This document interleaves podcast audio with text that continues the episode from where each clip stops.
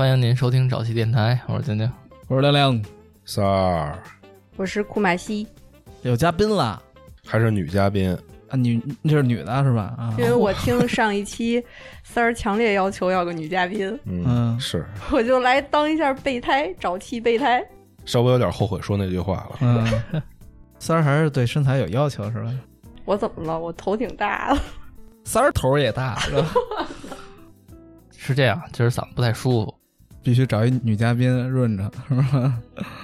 待会儿你们就多聊一聊就完了啊。行，呃，之前啊，还真性感，气泡音，我操 操，之前啊，有听友给咱们投稿，一般来说，大家给投稿呢都是灵异事件，或者是身边发生的一些奇人异事。但是这个投稿比较特殊，他投的是身边的刑事案件。感觉这方面挺少的，自己身边的刑事案件。，对，有生活，投稿人呢也不是外人，这个在听友群里的人肯定都挺熟悉的了，李皮皮。啊，这次投的这个案件是不是也润了一下笔啊？嗯，他这个肯定还是按自己的这个写作风格写的这个，所以我就说，为什么今儿趁着嗓子不好的时候说呢？是因为我基本可以按照他的原文去念它、哦，就不用去加东西了，啊，我就别太改他这东西就完了。那文笔不错呀。不是他自己做的吧？待会儿你就知道了。开头皮皮也是挺客气的，说早期电台的各位主播们，你们好，我是李皮皮。嗯，你好，这次投稿的内容呢是发生在我身边的真实案件，不是遛狗那种吧？给人咬了。民事赔偿。对，文笔不佳，还望各位主播见谅。嘿，谦虚，时隔半年再次投稿，期待早期电台越办越好，一路长虹。行，这开头可以。他这次投的还是两个案件，嘿，这话怎么说？福无双至，祸不单行。脾气不好啊，皮皮。咱们先说第一个，打小啊就听大人们常说这么一句老话：“画虎画皮难画骨，知人知面不不知心。”对于身边的人啊，你或许永远不知道他的另一副面孔，或者呢，是你永远不知道他这个不为人知的一些经历。哦，没错啊，这个三儿我们就不知道他不为人知的那一面。没碰到好人，咱还是这个皮皮呢，他身边就有这么一位，跟他呀同住在一个小镇上。之前他投灵异的时候也说过了，他住在江南的一个小镇上。这个当事人呢，还比皮皮大一辈儿，等于叫叔叔辈儿的，大爷。姓许，许仙的那个许。他这块儿把人真名也说了，我就别说了、嗯，就好吧引了就行了。啊，叫这个许什么平啊。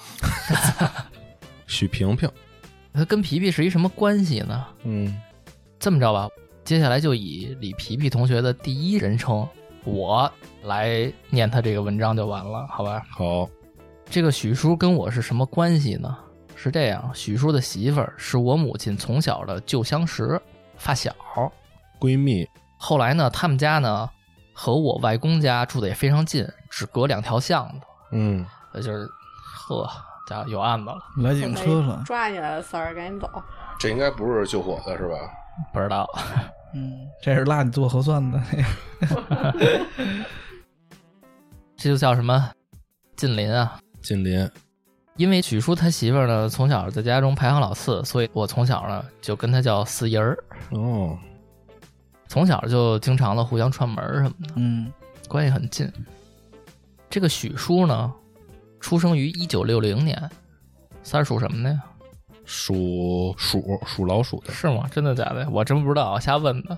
瞎蒙的他。货真价实，属于咱们长辈了。嗯，在老一辈人的眼里呢，许叔属于那种性格呀非常内敛温顺，但是干起活来又特别踏实认真那种人。勤快。老成稳重，话不多，老实人，而且不笨，属于手艺特别灵巧那种，在我们这一片啊特别受欢迎。家里修个东西啥的。哎，你说对了，不光是修东西了，什么木匠活，低到这个家里的各种什么东西坏了呀，维修通下水道，没错，下水道不通了，许叔都管通一通。高到这种高压电、低压电、木匠活、家具，这要跟国外可是金领儿，这有电工本儿啊，这个心灵手巧呗，哎，而且给谁家帮忙呢，人家也没说这个图个什么，啊，纯帮忙。热心肠。还是人家都没给啊。这邻居够爱占便宜的，嗯，这不是三儿吗？好蹭，也是咱们小时候那年代，可能是互相帮助。给你俩鸡蛋，而且很。少有这种专业的维修机构，靠的都是邻居谁家会这个东西。不过一般小时候，像咱们长辈那一代，什么都会。对，基本上有点什么问题都是自己修嘛。嗯我爸还会自己修车呢。哦行，，我说是四轮车，不是推的那四轮车，是开的。加个防冻液是不是？电瓶没电了，找人接个电。洗车算修车吗？谢我啊！总之吧，就这种家里的活儿，对许叔来说都不在话下。嗯，要知道，在上世纪九十年代那个时代啊，许叔这种男人，应该属于遭人唾弃。你怎么什么都会啊？香饽饽。嗯，香饽饽。所以从小，许叔在我的印象里，自始至终都是那种老实巴交、踏实本分的工人的一个形象，嗯，总是会穿着一件啊灰色的，而且洗的有点发白的那种棉质的工装，厂子里边那工作服是哎吧，？对，个头呢也是高高瘦瘦的，话不多，脸上总带着一副和善的气息。嘿，这是粘人啊。时间到了一九九八年，那会儿我差不多应该刚上小学。许叔呢，这会儿正好是三十八岁。记忆中那一年的冬天特别冷，河道上结的冰啊，足够支撑一个小孩从这头走到对岸了。他们南方嘛，这种情况可能少见，只有搁哦北方太常见了，我们都跟冰上滑冰了，什刹海都滑冰了。嗯，就在这一年的二月二十五号的晚上，发生了这么一件事儿。圣诞节是吧？二月，啊，过年，年关将至那会儿，一九九八年二月二十五号这天下午，临近月末了，这个老许啊所在的工厂正好要发工资，嗯，厂子里的工人们呢争先恐后排着队，都聚在厂房的财务室的门口，准备签名啊拿钱。这么领工资，是每个人轮到你了，然后你会领到一个信封，里边装上现金，然后你签一名，证明你领了。这个老许呢，等了好一会儿，终于轮到他了，满怀欣喜又迫不及待的打开信封，哎，里边呢是三张灰色的崭新的一百块钱。哟，之后呢，当天晚上六点左右，工厂的各个班组啊就下班了嘛。老许下了工，在食堂吃了晚饭。大冬天的，天黑的也很早。等他出厂门的时候呢，已经是将近七点了。这个时候，外边天色基本已经黑透了。工厂在市区的城北，他需要搭乘晚班的公交车回家。昏黄的路灯排在道路的两旁，远远看去呢，一颗颗鸡蛋黄 漂浮在半空中。挺文艺的啊。虽说这个冬天啊没有下雪，但是路边的草丛上都是白惨惨的冰霜，嗯，马路牙子上呢也有些许冰面反光的痕迹。这是修辞手法是吧？老许呢，在这个天气里走路呢，肯定也就加急了脚步，想必也是口鼻中出现这个哈气。就在距离公交车站大约还有五百米的时候，他看到路边的冬青丛旁站着一个女人，而且好像是故意站在路灯照不太见的地方。哎呦，正经职业，哎，正经职业，嗯上班呢，人家哦，不是要自杀呀？啊，为什么要站这自杀？丛里自杀，你路灯看不见的地儿，你想想，放眼望去，女人的皮肤啊白白的，看上去呢二十五六岁的样子，白皙的脸庞在黑夜里啊如珍珠一般，隐约发着。算了，这么说吧，我操！这是白娘子吧？这是，嗯，脚趾头抠地了，太臊。行，李作家，白皙的脸庞在黑夜里如珍珠一般，隐约的发着剔透的光。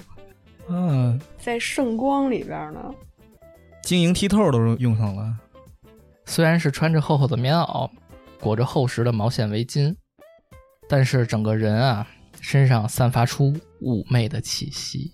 我怎么觉得这老许是皮皮？这可能是二零一八年发生的事儿。是，就说他这个妩媚的气息啊，是那些衣物也遮盖不住的。香妃呀，这是啊，这个女人呢，看到老许在往这边走来的时候啊，恰好老许的目光也在这个女人身上，打量还是反正就互相看见了吧。照眼儿了。你走了啊？就在老许走过他身边的时候，女人就把这个围在脖子上的围巾啊往下拉了一拉，哦，然后柔声细语的开口说话：“哎呀妈，大哥，哎，不是 被我带跑偏了。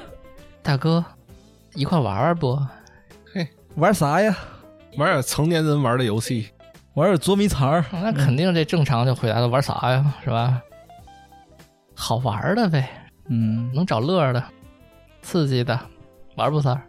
看看去呗。玩会儿。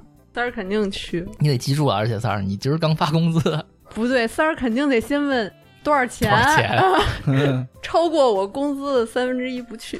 这小珍珠值了，这么白小珍珠晶莹剔透。啊，这个老许啊，这时候离这个女人啊，只有差不多也就一米半米这么一距离，这不贴上了吗？那看得清楚，近距离这么一打量这个女人的五官啊，女人周遭散发这个劣质化妆品的香味儿，有点熏，嗯，不这都能看出来闻见了。啊？但是看见她这个洁白的脖颈和魅惑的双眼，老许心里啊多少有那么一点动摇。挺了是吧？紧跟着老许就肯定问出来，就多少钱呀？三儿上身了，问问价儿。这女人啊，伸出揣在口袋里白皙的手，竖起了五根手指头，在空中稍微晃了晃，五十。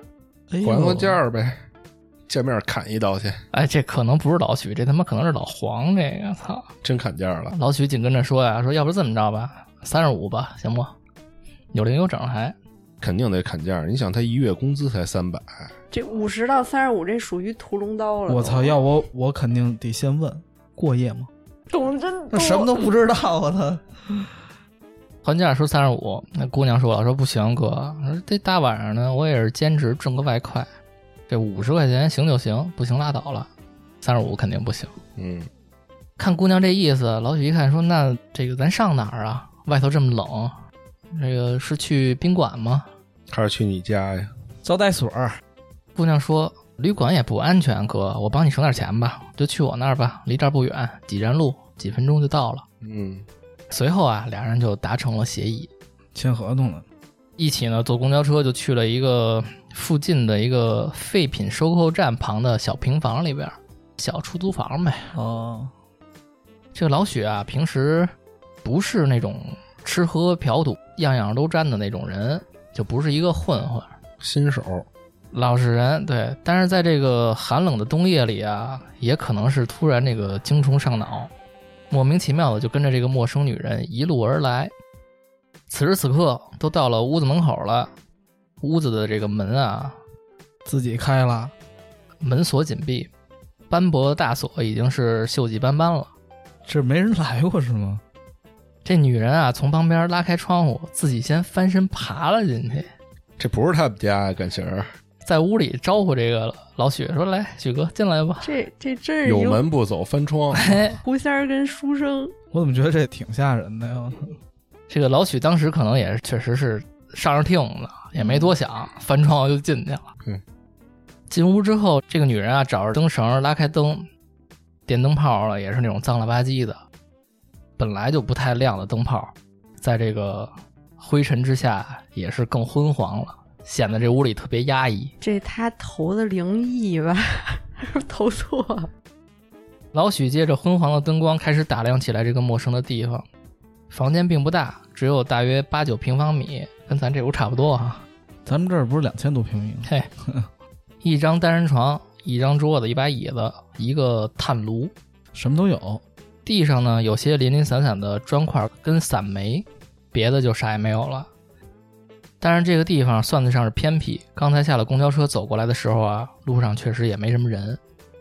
女人呢，好像看穿了老许的忧虑，往这个小床上一坐，二郎腿一翘，笑着就招呼说：“哥，没事，放心，安全的啊。这块啊，一般人也找不着。我一个女的也不会打劫你什么的，你就放一百个心吧，我还能欺负你不成？”这话说反了吧？老许这人啊，平时话不多嘛，这会儿也没接这个女人的话，陌生的环境让他感觉有些许的紧张，哪还有心思想别的呀？一心只想直奔主题，也不聊了，提枪上马，也有几何勇战。嗯，这女人啊，一看他不吱声，也不知道接下来该干什么了，于是就坐在这个床边啊，开始脱他那个特别厚的大棉鞋。嗯，因为这个房间里啊也不太暖和，最后啊就也只是脱了裤子，上半身的棉袄呢也没动，就穿身上。这是半套啊。我越 听越觉得这是皮皮本人。这不是自己见着，形容不出来。嗯，脱完裤子呀，也不忘了招呼老许说：“这个，哎哥，你给这炉子里添几块炭呗，这屋里有点冷，添点煤球，要煤球的。”这老许倒真是老实人，就开始给这个这个炉子里添煤，待会儿就听门外来人了，媳妇儿麻的，说我这找了一摇煤球的。找了一哥来摇煤球。添完这个煤之后啊，老许就回到床边开始上手，哎摸呀，盘了。这个女人呢，也就顺势翻过身，妩媚的趴在这个单人床的床沿上，嗯，背对着老许，塌下了腰，并撅起屁股。哎呦，这是要老汉推车呀形。容的这个皮皮你就招了吧？不过皮皮是不是拿这个练手呢？准备写小黄文啊？有可能。紧跟着接下来的文章啊，皮皮就自己给打码了，嗯，是一堆小方块儿。此处省略两千字。他说了，省去五百九十二字，嘿，这是写完了自己删的是吧？估计还是能找着未删减版的。总之吧，老许跨马提枪上了战场，两个人就在这个小屋子里啊，完成了一场肉体交易。嗯，事后，这个女人在这个边上啊，一边穿裤子，一边问老许要钱。老许呢，就拿过自己的这个外衣啊、皮袄，从衣服里边口袋中拿出了自己工厂下午发的那个信封。啊，整张的咱刚才说过了，是这个三张，三张崭新的，一百。正常来说，肯定是打开信封，拿出一张给你，然后你找我五十块钱，是之后我就走，翻窗户是吧？这么一流程。但是正当这个老许啊打开信封，正要从三张中抽出一张的这个节骨眼儿，咵嚓一把，这女的把这个信封抢过去了。嘿，倒不客气。嗯，不客气。紧跟着一下啊，就给这个信封啊坐屁股底下了，啥意思？好幼稚，小无赖。还挺调皮。老许肯定问啊，说说，哎，你干嘛呀？你把钱还我，咱说好的五十。女人说了，说谁跟你说五十了？哎，你有多少就拿多少吧。嘿，耍无赖。啊，我就这价儿。说要不然我就去派出所告你强奸。那会儿强奸用不用那什么呀？枪毙呀？这是九八年了，啊，那还好，还，还行，告吧，还是三百块钱重要。怎么办，三儿？我就要三百。这来三百块钱的呀，晚上住这儿了是不是？老许老实人嘛，他一下没见过这景儿，不知道他。说那是五十一下，嘿，那他还欠着人钱呢，估计。那还是没问人家过不过夜这事儿。老许就好声好气的跟人商量呗，说这么着吧，说我我给你一百行不行？说你把那个信封还我，我给你拿一百块钱。说不行，你现在有多少就得给我多少。哎，这个你要是待会儿兜里还有，你还得给我呢。作死啊！这是对，很危险。他这样，老许站在床边看着女人，看了看周围，没别人。又没别人，看了看周围这个环境，一咬牙一跺脚，这叫什么？怒从心头起，恶向胆边生。嗯，刚才咱说了，他这个地上有那个碎的砖块儿，老许二话不说，抄起一块儿，朝着这个女人头上就砸过去了。女人被突如其来的这个攻击啊，给砸的懵了。啊眼冒金星，随后尖叫着，赶忙啊用这个床上的被褥蒙住头。这个老许啊，就跟这个屋子里有寻摸各种这个能行凶的凶器，嗯，你也不知道他从哪儿啊，真从这屋里啊寻摸到了这么一把小的水果刀。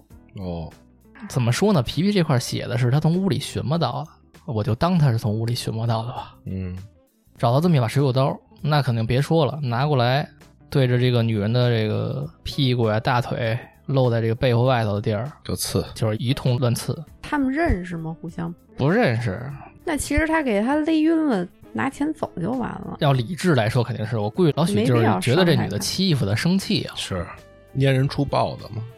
这个女人护疼啊，肯定就往那个墙角缩过去了。老许这会儿才从这个刚才女人这个屁股底下那位置抢回了自己那个已经严重变形的信封。嗯，这会儿的女人呢，蜷缩在墙角里瑟瑟发抖，不由自主的呀，发出那种哼哼唧唧的呻吟啊，嗯，疼啊。老许呢，这时候脑子很乱，这个女人万一真是待会儿跑去派出所告我，不光是强奸了，这回这行凶杀人呀，啊，我还行凶，杀人未遂，这怎么办呢？那就以旧以旧了。话怎么讲？只有死人才会永远保守秘密嘛。嗯，这会儿老许啊，就拿起刚才女人拖在床边的这个还没来得及穿的棉裤，对着这个女人的脑袋又紧跟着就捂过去了。女人双手疯狂的在空中乱抓，喉咙里不断发出声响，嗯，没一会儿就停止了挣扎。看着女人翻白的眼睛，老许这会儿还放心不下，还用刀在她的胸上用力刺了几下。看见女人彻底没了反应，才敢确认她是死了。他这还留着刚刚战后的东西呢，肯定能逮着他。是，接下来啊，老许脑子里想的就是赶紧逃离这个地方。于是他翻出窗户，找到一个自来水龙头，也不管这个天气零下几度的气温，就赶紧把这个手上的血迹啊、身上的什么的能能洗的地方用水洗干净。随后，囫囵的擦了把脸，在他附近的田地里啊，随便找了一些草渣子，要点房子，就是那干草吧，可能是，又翻回这个屋里，把尸体啊用这个草渣子盖起来，就这么一溜烟儿的跑了，啊就，没管，就一盖跑了。后来啊，这老许一路逃回了家，他媳妇儿问他呀，怎么今儿这么晚才回来呀？嗯，老许说：“这个今儿厂子里停电了，机器没法正常干活，后来又来电了，才把活干完才回来的。”说着呢，还把今天发的这三百块钱工资拿出来了两张，给了媳妇儿。犯了事儿之后啊，老许心里啊一直惴惴不安，但是他每日呢还得照常上下班儿，不露声色。这还有心思上班，刚才咱说了，那天是二月二十五号，时间很快就到了一九九八年的三月四号。就在那个废品收购站旁边的旧房里啊，一个捡破烂的流浪老头发现了一具女尸。女尸的头部有多处伤痕，胸部还有刀伤，附近呢还有多处血迹。警方呢立刻开始展开调查。这捡破烂的就上人锁着的屋里边捡去呀，嗯，那屋不锁着吗？这不是他家吧？但是九八年那会儿啊，还不像现在这样，随处都可以看到这个天眼的存在。嗯，现在的公交车上也是至少装了五六个随车的高清联网摄像头。这个皮皮一说，我才知道这么多呢，一个公交车里五六个，可能吧，照那个司机的，照两门的，各个角度。嗯，当时的那个时候呢，公交车是不可能有这个设备的，所以警方通过对附近人员进行走访调查呀，最后也是没有太多线索，社会关系比较复杂，这女的，只是通过摸排走访查到死者名叫小荣，嗯，女，二十五岁，没有正当职业。经过综合调查访问呢，以及现场勘查分析，确定小荣啊，呃，是他杀。好，这就是地毯式搜索的结果。结果 你这让我想起那个，就那叫什么宋慈还是那个大宋提刑官那个。嗯脑袋切下来了，说他肯定不是自杀。他说元芳你怎么看？他说这肯定是他杀。直到二零一八年的某一天，等于这事情过去了二十年。还真是，二十年之后，他是九八年到一八年，不是吧？他战后那个都查不出来吗？那就不知道那当时没有 DNA 库啊，应该有吧？他留下了，但是他对不上是谁。他只要不犯事儿的话，他就不会有录入这些信息的。时间就这么过了二十年，到了二零一八年的某一天，我才听到家里人提起说，这个老许啊，许叔被警察带走了，他是个杀人犯。当年啊，在犯了这件事之后啊，老许整个人呢也是精神高度紧张，在厂子里上班呢总出差错，要么就是把工作台的机器设备不小心给弄坏了，要不然就是这个流水线的机床不经意的被弄卡壳。心不在焉。不到半年之后啊，他就被厂子给辞退了。没了工作之后，因为自己还有点手艺嘛，咱们刚才说了，嗯会修修东西什么的，就开始做些个体买卖，打打零工。之后呢，听说呢也做过保安什么的，嗯就什么都干过。但是因为干的都是比较底层的工作吧，所以呢，生活呢就相对比较拮据。他这个人后来呢，手脚就变得也有点不太干净了。在二零零七年的时候，他在这个市区某个工厂做外包临时工的时候，因为偷了厂里的水表，被人给发现了，随后被这个厂子又给开除了。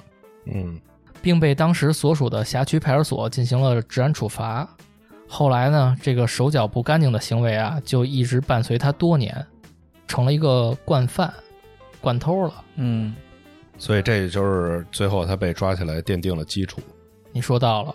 再后来，到了二零一七年，有一次啊，他偷窃被治安拘留，留下了这个血检的样本。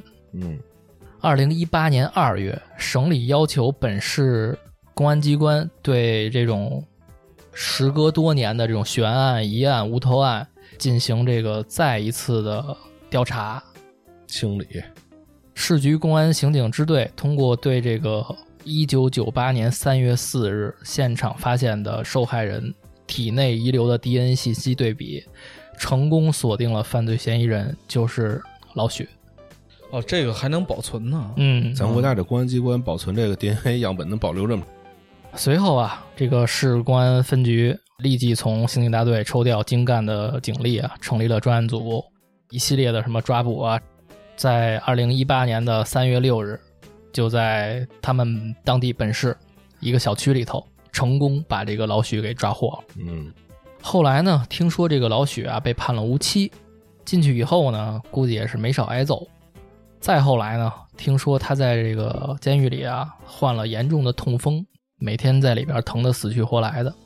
又因为家里没有钱让他出来保外就医，只能是每天在这个监狱里边啊扛着，受罪扛着，赎罪嘛。日复一日，疼得嗷嗷叫唤。反正这种痛苦啊，就好像是一种轮回结束。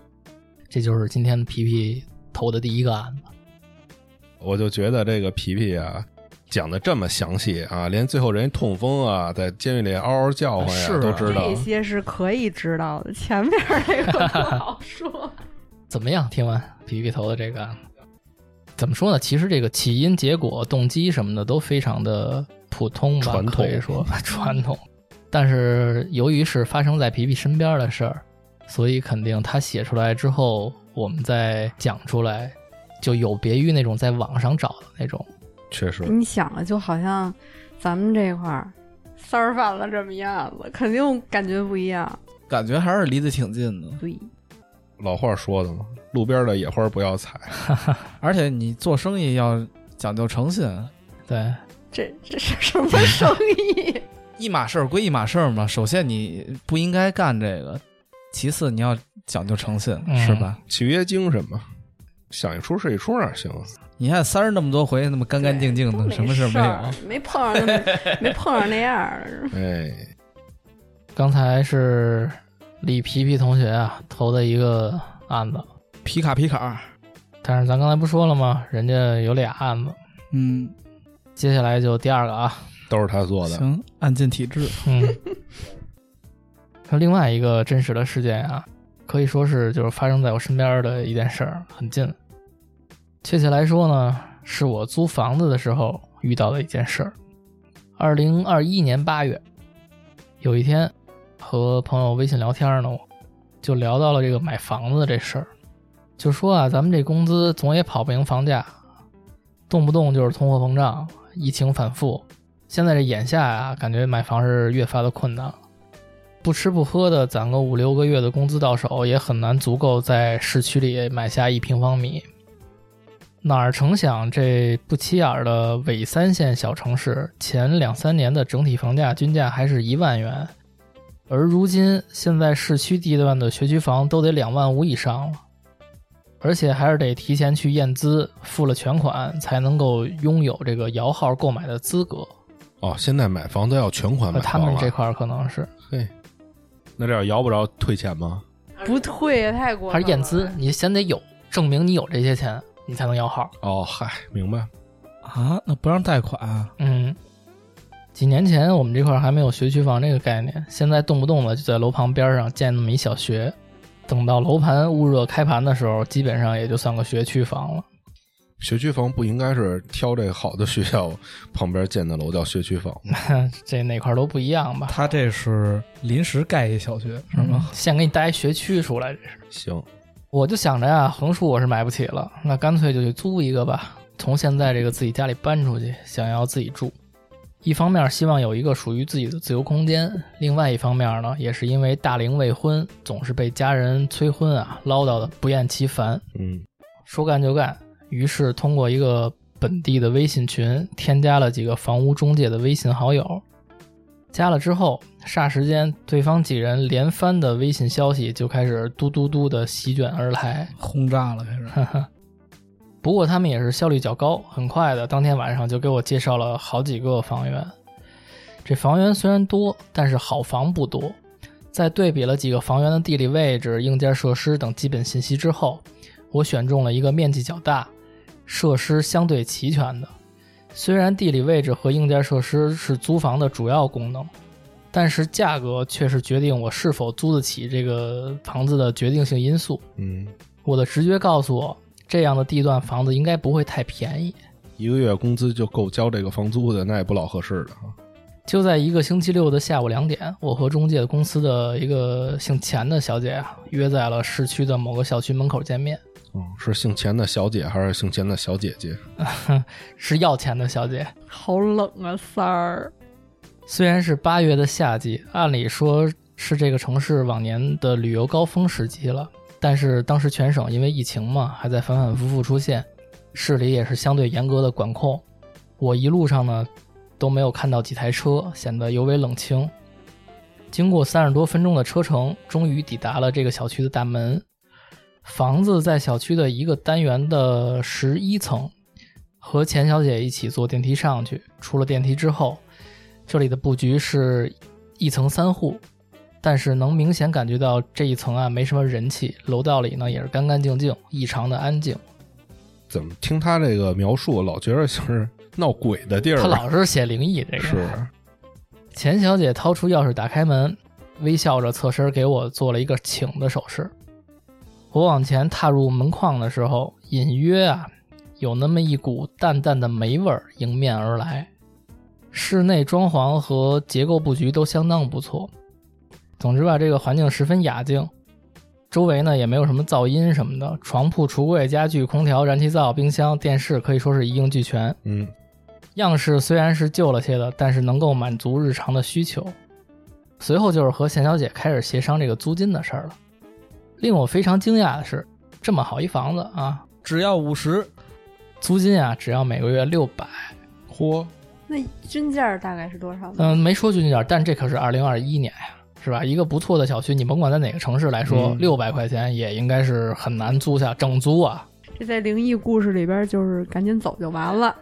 说这价格我可是没想到的，我说我又问了一遍，确认了一下，确实是六百块钱每个月，我没听错，他也没说错。装修这么雅致，而且布局这么好的一套房，居然只要六百块钱。但是事出反常必有妖，我立刻就猜到这房子啊一定是发生过什么事儿。这么一问，和我猜的没错，钱小姐呢也没瞒我，有碎气，她出于这个中介的职业道德啊，如实的告知了我。这是要告诉这个租户的。对，就在这个六百块钱的这么一间房子里啊，发生过这么一件事儿。时间呢就得往回倒几年，到二零一五年。二零一五年的二月，这一年的春节啊是二月十九日。就在临近春节的时候，整个城市啊张灯结彩，洋溢着万家欢乐的新年气息。又是二月，又是二月，嗯，都是他做的案。连着。这一过年他就得作案。对，就在这个年前，咱们就说到有这么一个赌鬼，哦，特别好赌的这么一人，二十五岁，叫他佳佳吧，嗯，就是我们本市的一个县里的某个小镇上的人。平日里呢，喜欢玩一些什么炸金花啊、麻将啊，嗯，哎，小赌嘛。偶尔啊也会去玩一玩什么老虎机啊、捕鱼机。他一说这个捕鱼机，还真是二零一五年左右的那个比较火的。哦，是吗？就一帮人跟一大机器在那捕鱼，没玩过。皮皮这块还给做了一备注，怕大家不知道，说这个街边的一些店铺里的捕鱼机啊，其实就是赌博机嘛，就是你控制一个鱼枪，然后它那个扔出这鱼枪是插鱼，你只要捕到鱼就得分儿还有的是扔网，你说的不是捕鱼达人吗？啊。对，有这个游戏类似于，嗯咱们就说佳佳这人，因为自己这个嗜赌啊，烂赌成性，导致呢自己欠下一身债，手脚呢就也不干净。嗯，那跟老许一样，偶尔呢会干一些小偷小摸的勾当。他这个右手的小拇指啊，还因为欠赌债被这个赌场的老板给剁了小半截儿下去，行，见着真人了这回。行，九指儿。即便是这样，他依然沉溺于赌博不可自拔，没事儿就会去我们这市区里的一处三岔路口周边的隐匿赌场里去赌博。嗯，你说皮皮怎么这么了解这地理位置什么的？老去，收废品站边上的小平房，嗯什么三岔路口的赌场，是这就实地考察过这地儿都。有时候这佳佳身上钱不够呢，也要去，跟这个人家边上看，他也得去。哦，上瘾。哎，过眼瘾也行，一待就是这么一整天。那个时候啊，大家所使用的聊天软件呢，除了 QQ、微信，还有一款叫陌陌的社交软件。现在也有，哎，你让让三儿给我们聊聊陌陌。就左滑右滑吧，我也没用过，哎，嘿，那你怎么那么清楚呢？见人家玩你。把手机拿出来看。其实我们那会儿把这款软件啊，就叫这个约炮神器。这款软件就是因为它特殊的社交机制，可以不用加好友就可以看到对方的用户平时所发布的照片儿。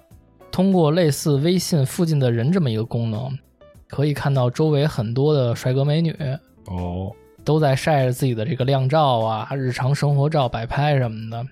所以呢，当时很多人都是用这个陌陌来约炮。佳佳呀，近来呢正好闲来无事，这个赌场呢老去，但是又没钱，整日白天在市区里赌场里游荡啊，看着别人炸金花捕鱼，手就痒痒，心里更痒。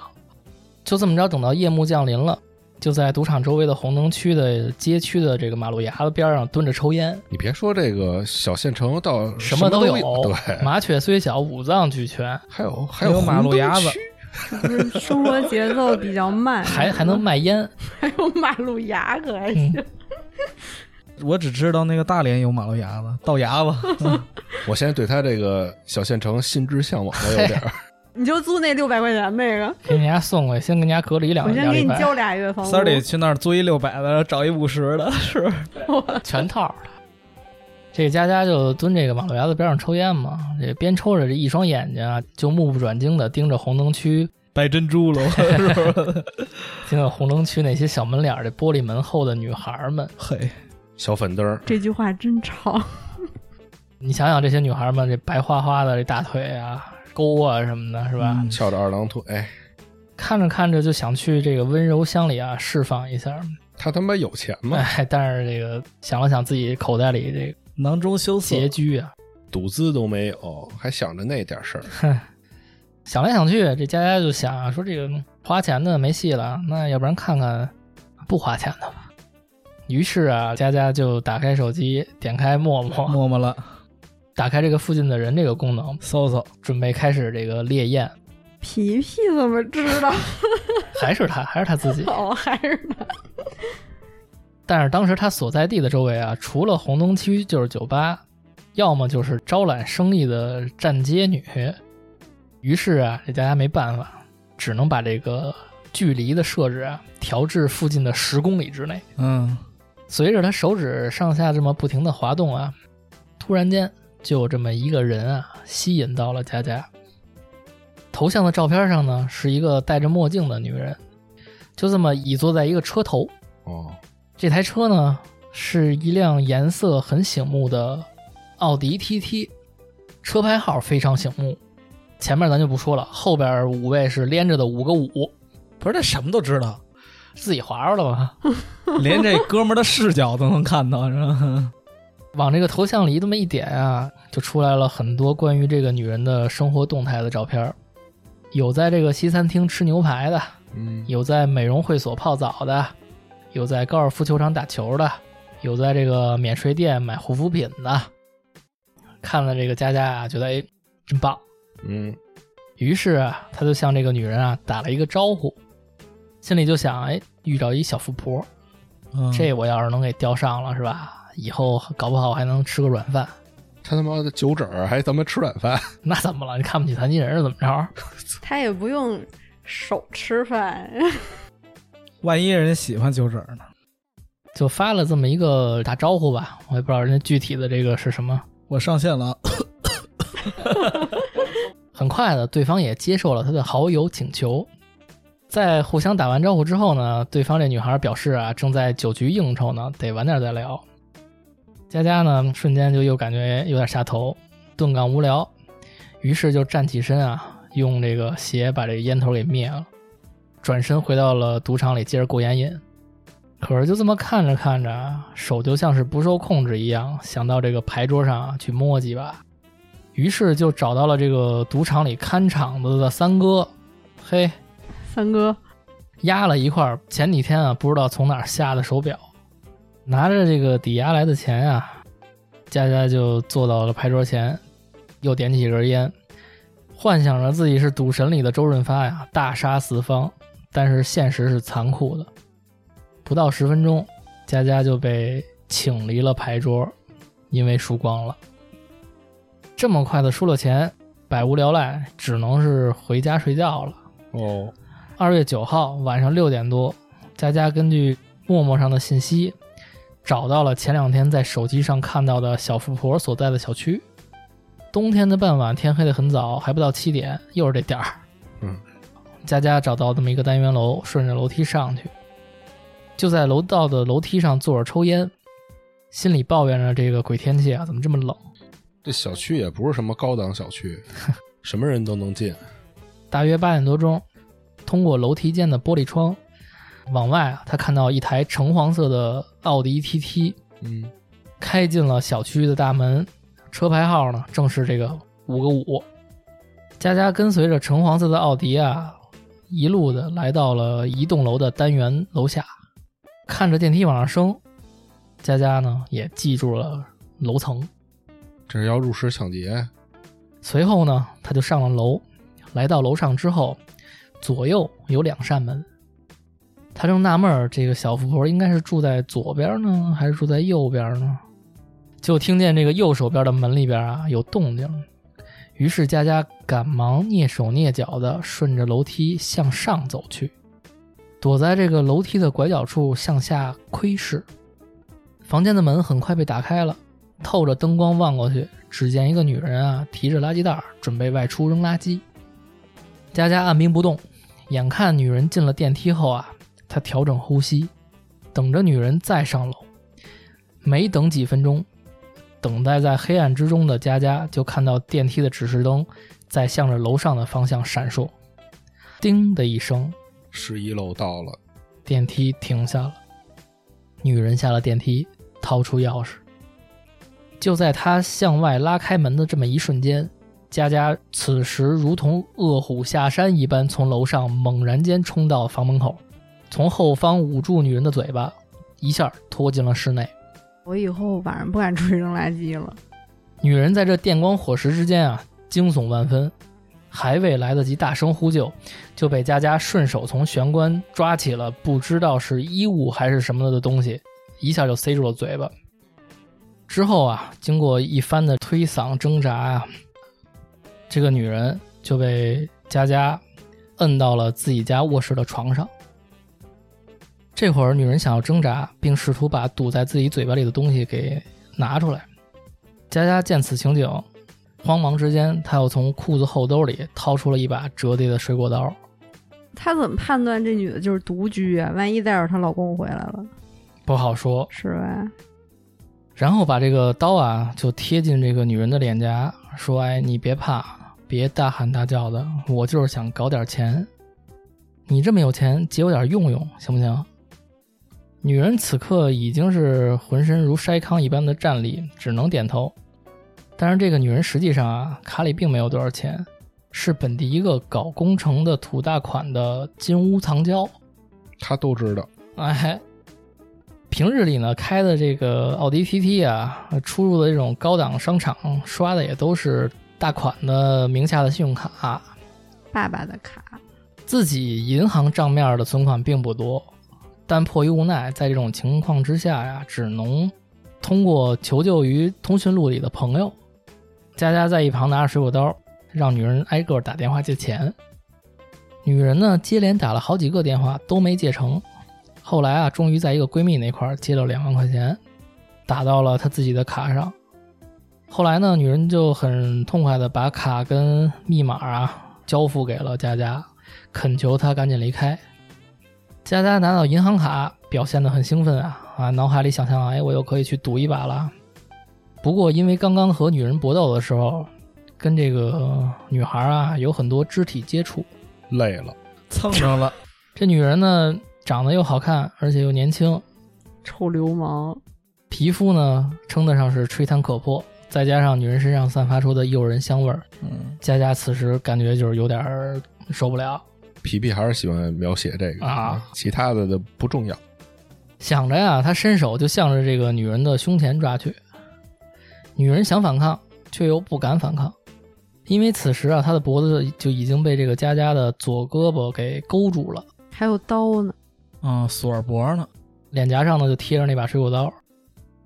佳佳见状啊，便开始肆无忌惮起来，拿着刀逼着女人脱衣服。女人脱光之后，看到这雪白的身体，佳佳如饿狼一般扑了上去，然后又点儿点儿点了。这是干嘛了？总之吧，宣泄了兽欲之后啊，佳佳进入了理性状态，就有点害怕，越想越恐慌。首先是自己入室抢劫，然后又强奸这个失主，万一人家一报警，这少说得十年吧。是，这时候，女人躺在床上，眼神空洞地望着天花板，眼角流着泪。佳佳此时啊，没有丝毫的怜香惜玉的想法，畜生！旋即把心一横，抓起床上的枕头，一不做二不休，就这么把女人给捂死了。为什么呀？我操！就为了待会儿能摸两把，摸两把牌。嗯，行。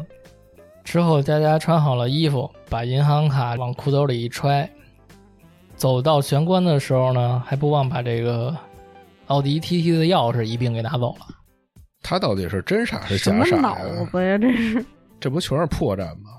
后来啊，佳佳开车就去银行取了钱，之后呢，又直奔这个县城的赌场去了。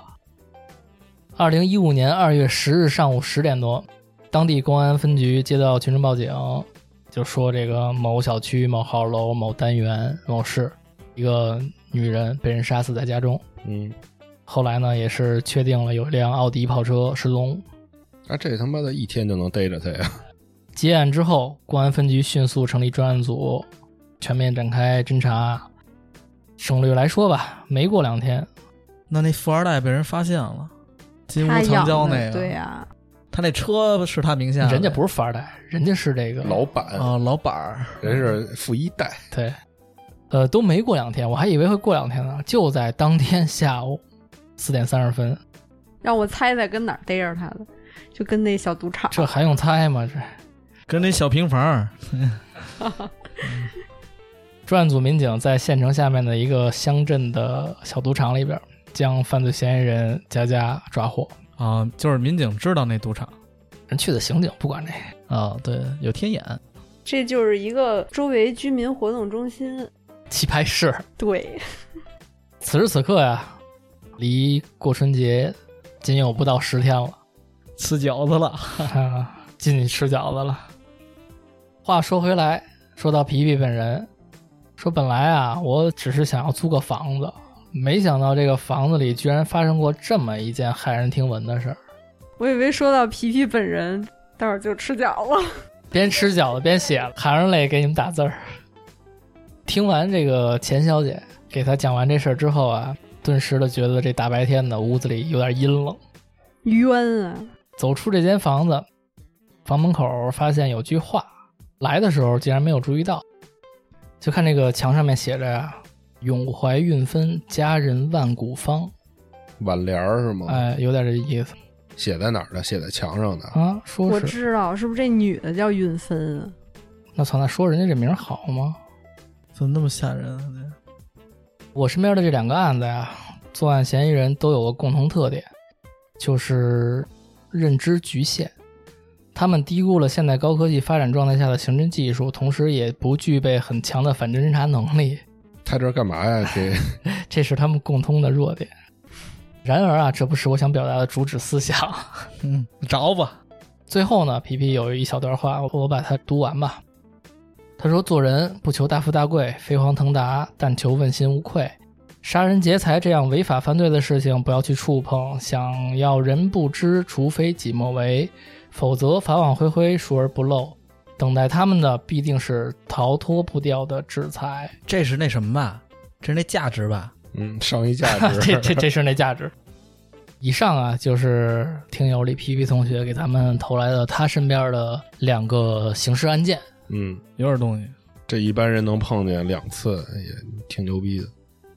这两个案子可能不像平时沼气说的案子那么有故事性，嗯，但是更怎么说呢？能给人贴近生活是吗？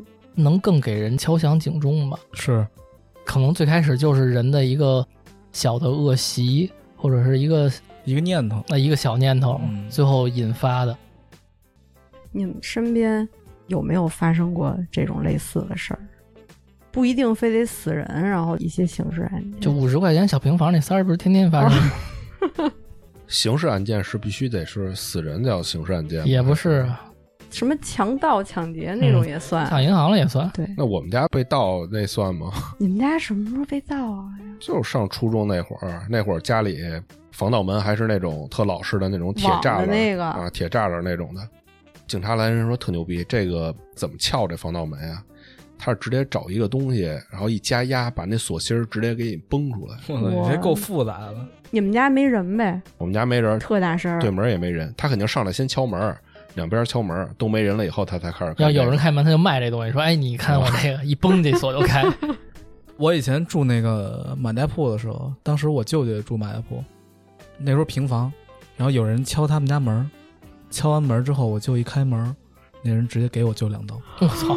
然后他看见屋里有人，直接就跑了，也是胆小，这人就看屋里那有人你干嘛还。挡着两刀？他那意思就是没人，他就直接进屋了对，就有一人我行，还有一人不行啊，了。他弄不了了。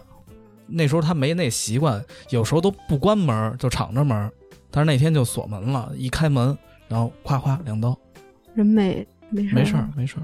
那就这让我想起看案子的时候，之前咱们国内有一个挺有名的一个犯罪分子，他就是游走在这种乡镇上，嗯，也是这样敲人门，然后他说他自己是什么修暖气管的还是干嘛？他穿一身制服，嗯，拎一锤子，然后你只要让他一进门，二话不说就拿锤子抡人，给人抡死之后就把钱什么拿走。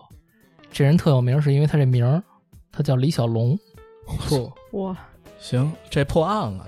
就以后有人上你们家敲门，你就别开门，先问清楚了，在猫眼里看清楚。这都是暴徒啊！就是暴徒，就特混那种。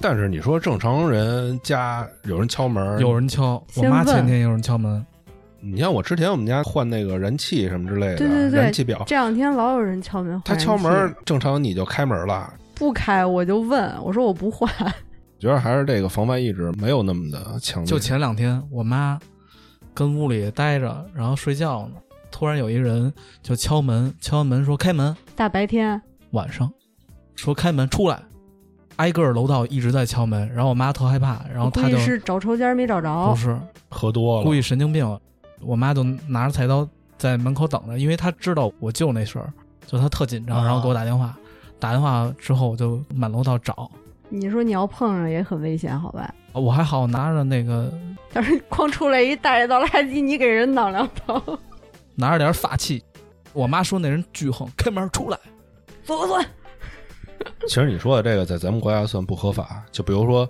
人家敲你门，肯定是坏人啊，别要入室了，你拿刀给人砍了或者给人捅了，这不算正当防卫得。他进你们家，不是，这得他先对你动手，然后你把他的刀抢过来了，再砍他，那叫正当防卫。那太难了。你自己拿着刀砍人家，那就不叫正当防卫。你这个缴械就很难了，你还要把它拿过来。因为咱们这儿没有那个私人领域这个概念。对是我还有一个，我上初中，初中时候有一个你上初中啊？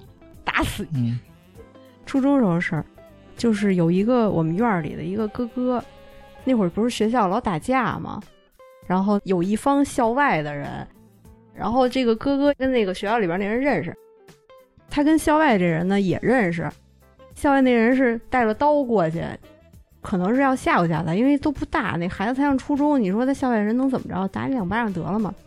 然后去了以后，我这哥哥就是去劝架嘛。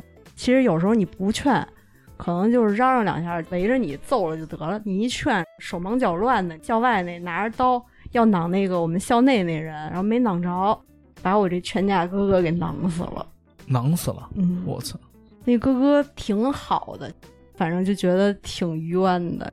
最后那个囊人的那进去了，被囊那个没事儿，他没了。总之就是生命特别脆弱，很容易就没了。尤其这个防范意识这事儿，刚才你们聊这个，我想到其实现在很危险。之前我看那个有一个节目叫《守护解放西》，啊，我知道那个，我好像看过。那，节目就是类似三里屯这么一地儿，犯案高发区，他们当地的这个派出所联合这个媒体做了一个这么一个节目，类似，于纪录片儿，就好多人去报案啊，派出所再去那边去调解再解决。有一小孩儿就是喝多了，然后跟那个楼道里，他朋友先给他送到电梯口，然后他喝多了还要走，在楼梯里摔死了。其实就是有好多地儿是没有摄像头的，嗯，他朋友先去给他买水还是干嘛，下电梯再上来找他，没看见他，他直接走了。嗯，他那个小区还挺高档的，就是楼道里头有摄像头，看见好多人从那小孩身上迈过去。以为他喝多了睡着了，当时迈过去的时候，那小孩有呼吸，然后后来一送外卖的一拍他，嗯，一看这人不行，报案了。报案了之后已经晚了，小孩死了。就你们说摄像头这事儿，我为什么说现在挺危险的？你想想，现在犯罪分子其实很容易就把天眼给逼过去了，嗯，只要一身大白就行了。对，而且敲你家门也很容易让你开。嗯，对检测，他能随便就取你的信息嘛？你要什么身份证号、手机号所以还是得有这防范意识。行，这也算提醒他小心点。因为我现在已经听说了，在地方上有一些地儿已经有人穿着大白冒充这个防疫人员，在破门而入的，他是行骗。就比如说这个，我们几个都穿着大白敲你家门，说给你拉走，对，说你可能密接了什么的，因为我手里有资料嘛，说你是不是去过哪儿去过哪儿？你确实去过呀，那完了你密接，要给你登记一下，然后就是要你的身份证号、名儿，对，然后再说那个我现在给你发一验证码，你得现在接一下，告诉我验证码，然后他就在那儿登录登录登录，够操蛋，给你钱给就给。那这种东西，怎么防范呀？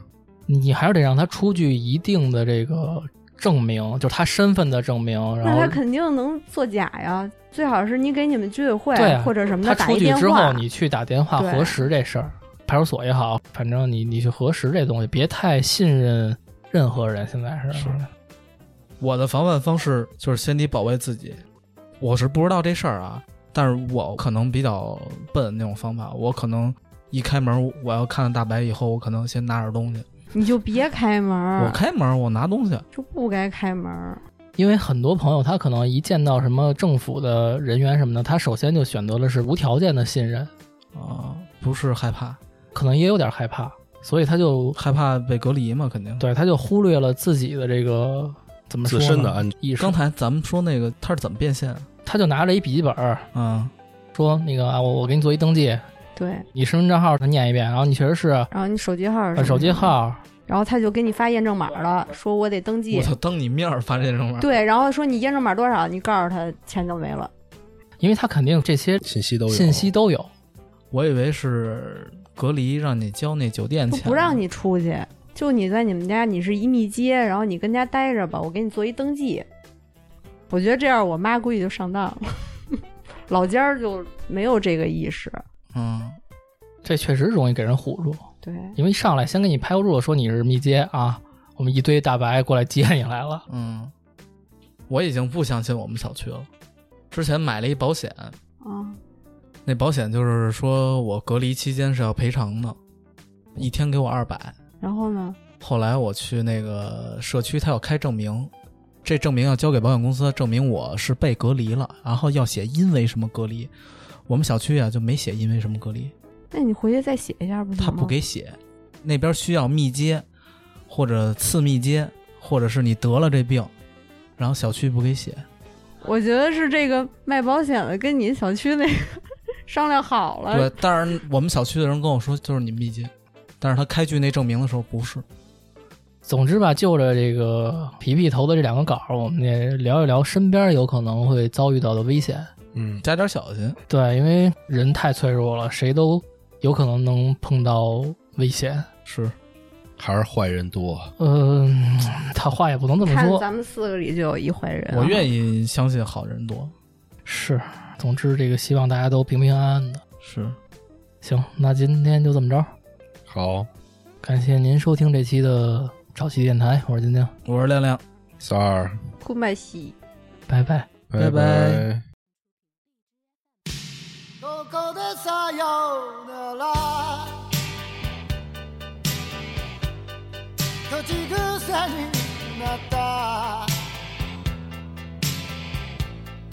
いつもの言葉が今日はなぜだかここでさよなら部屋の明かりが一つずつまでここにいるから。濡れた時の夢に心を震わせて。My darling さよなら。忘れた愛を。えてくれた。僕の声